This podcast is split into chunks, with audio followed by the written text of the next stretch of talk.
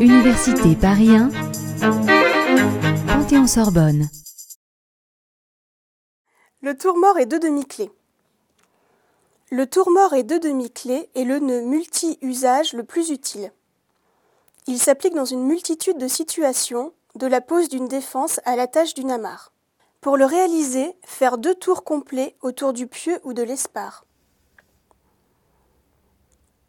Faire passer le courant par-dessus et autour du dormant, puis l'enfiler entre le pieu et le dormant.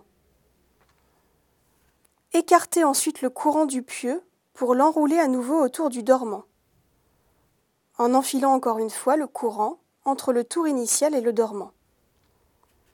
Tirer sur le courant en souquant le nœud vers le pieu pour le resserrer.